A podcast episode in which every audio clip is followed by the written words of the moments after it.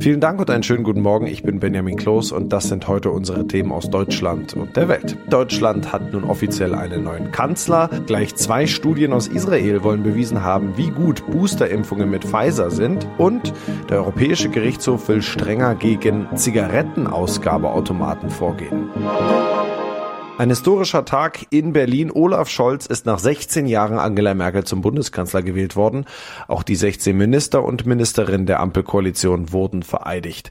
Damit ist die neue Bundesregierung also komplett. Thomas Bremser berichtet aus Berlin. Es war der große Tag von Olaf Scholz. Wie hat er auf dich gewirkt? Ja, das ist bei Olaf Scholz ja immer etwas schwer zu sagen. Der Hanseat zeigt Gefühle eher selten. Viel sagen durfte er in den ersten Stunden als Kanzler nicht. Ein Ja auf die Frage, ob er die Wahl annimmt. Sein Amtseid war auch kurz und knapp 15 Sekunden. Unter anderem, das hat er gesagt. Ich schwöre, dass ich meine Kraft dem Wohle des deutschen Volkes widmen und Gerechtigkeit gegen jedermann üben werde. Danach kam Scholz dann aber doch noch zu Wort, unter anderem in mehreren Interviews. Auch bei der Amtsübergabe. Angela Merkel hat ihren Schlüssel fürs Kanzleramt an Olaf Scholz weitergereicht. Wie lief das so ab? Ja, ganz professionell und demokratisch. Die Altkanzlerin, auch ein neues Wort, hat Scholz viel Erfolg gewünscht. Ich wünsche Ihnen von Herzen alles Gute bei dieser Arbeit und immer eine glückliche Hand für unser Land. Die Aufgabe sei fordernd, aber kann auch eine der schönsten Aufgaben sein, die es gibt, sagte Merkel zum Abschied. Die hat auch Geschenke bekommen noch von den Beschäftigten im Kanzleramt, unter anderem Blumen und eine Brotbox. Im Bundestag herrschte ja eine ganz besondere Stimmung. Was waren da die Höhepunkte für dich? Ja, erstmal muss ich sagen, dieser demokratische Übergang von einer Regierung zur anderen, das äh, finde ich nach wie vor ein ganz hohes Gut. Armin Laschet war etwa einer der ersten, die Olaf Scholz gratuliert haben. Als Angela Merkel begrüßt wurde, sind alle aufgestanden aus Respekt, außer die AfD. Rührend äh, fand ich auch, wie ergriffen die Eltern von Olaf Scholz auf der Tribüne saßen. Vater Gerhard wird bald 87. Es ist ein Glücksgefühl. Er hat sich dieses Ziel sehr früh gesetzt. Da war er noch Schüler. Als Geschenke bekam Scholz viele Blumen, aber auch einen Korb mit roten Bio-Äpfeln von einem Politiker aus Flensburg. Es war ja ein ständiges Hin und Her zwischen Bundestag und dem Schloss Bellevue, wo der Bundespräsident sitzt. Wie sind die Mitglieder der neuen Bundesregierung dahin gekommen? Ja, fast alle Minister und Ministerinnen sind in ihren schwarzen Dienstwagen hin und her gefahren. Nur einer, der hat sich ein E-Bike geschnappt. Cem Özdemir, der grüne Landwirtschaftsminister, hat ein Zeichen gesetzt für grüne Umweltpolitik. Mit Helm und blauer Jacke machte er sich auf zum Schloss Bellevue und danach wieder zurück. Die Ernennungsurkunde eingeklemmt auf dem Gepäckträger und äh, beim Linksabbiegen schön mit Handzeichen. Dafür wird Özdemir in sozialen Medien von vielen gefeiert. Wie sind denn generell die Reaktionen in sozialen Netzwerken auf den Machtwechsel in Berlin?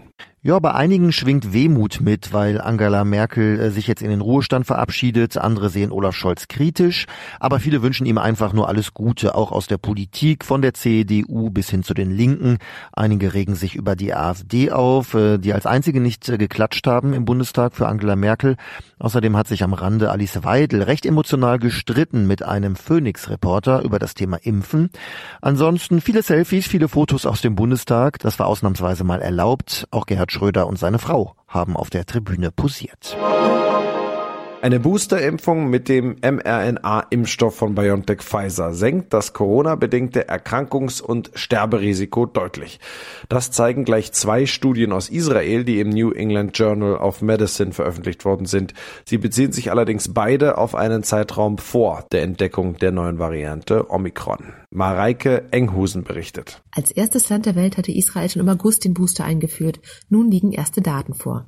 In einer Studie, durchgeführt vom Gesundheitsanbieter Clalit, verglichen die Forscher die Gesundheitsdaten von Menschen, die eine dritte Dosis erhalten hatten, mit Daten von Menschen, die erst zweimal geimpft wurden. Dabei kam heraus, die nur zweifach Geimpften haben ein zehnmal höheres Risiko, bei einer Corona-Erkrankung zu sterben, als die dreifach Geimpften.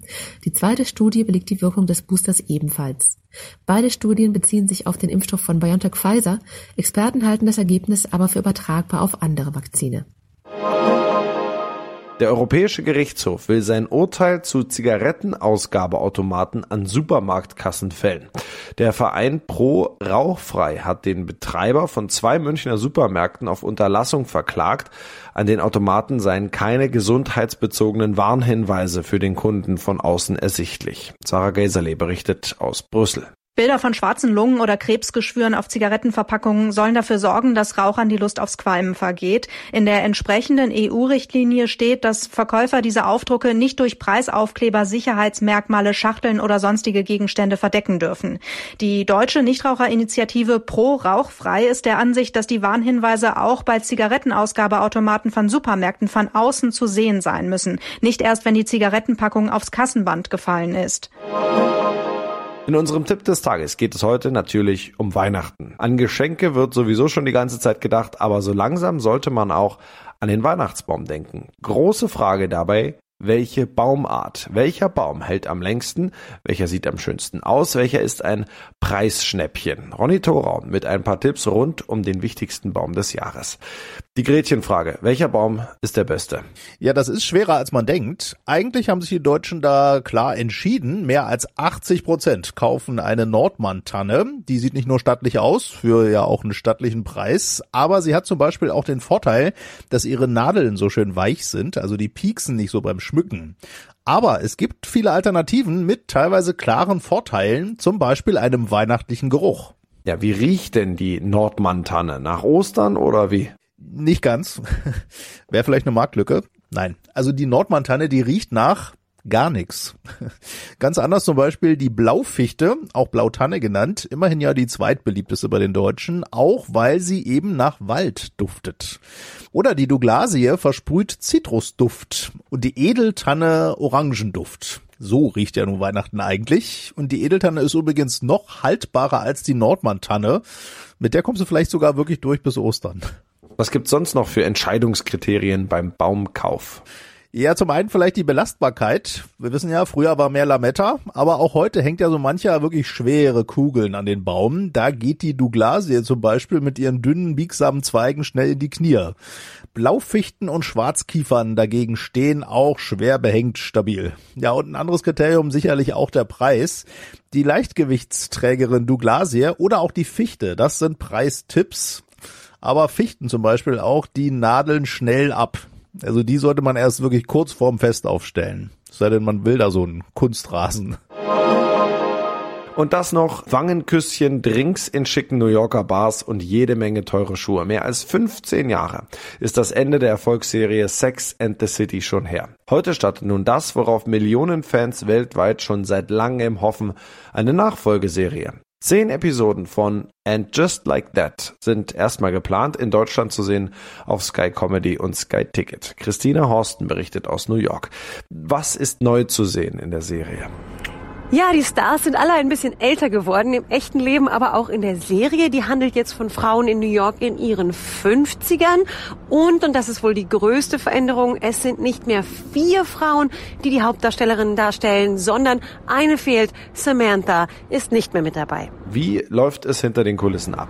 Ja, es gab äh, Gerüchte über allerlei Zoff, aber der war wohl hauptsächlich vor Beginn der Dreharbeiten, bis dann einmal wirklich dann auch klar war, okay, Samantha, Kim Cattrall wird nicht mehr mit dabei sein. Wir machen es nur noch mit drei Hauptdarstellerinnen. Aber dann lief es wohl so harmonisch und so nett bei den Dreharbeiten, dass man jetzt sogar schon Gerüchte hört, dass es möglicherweise auch eine zweite Staffel geben könnte.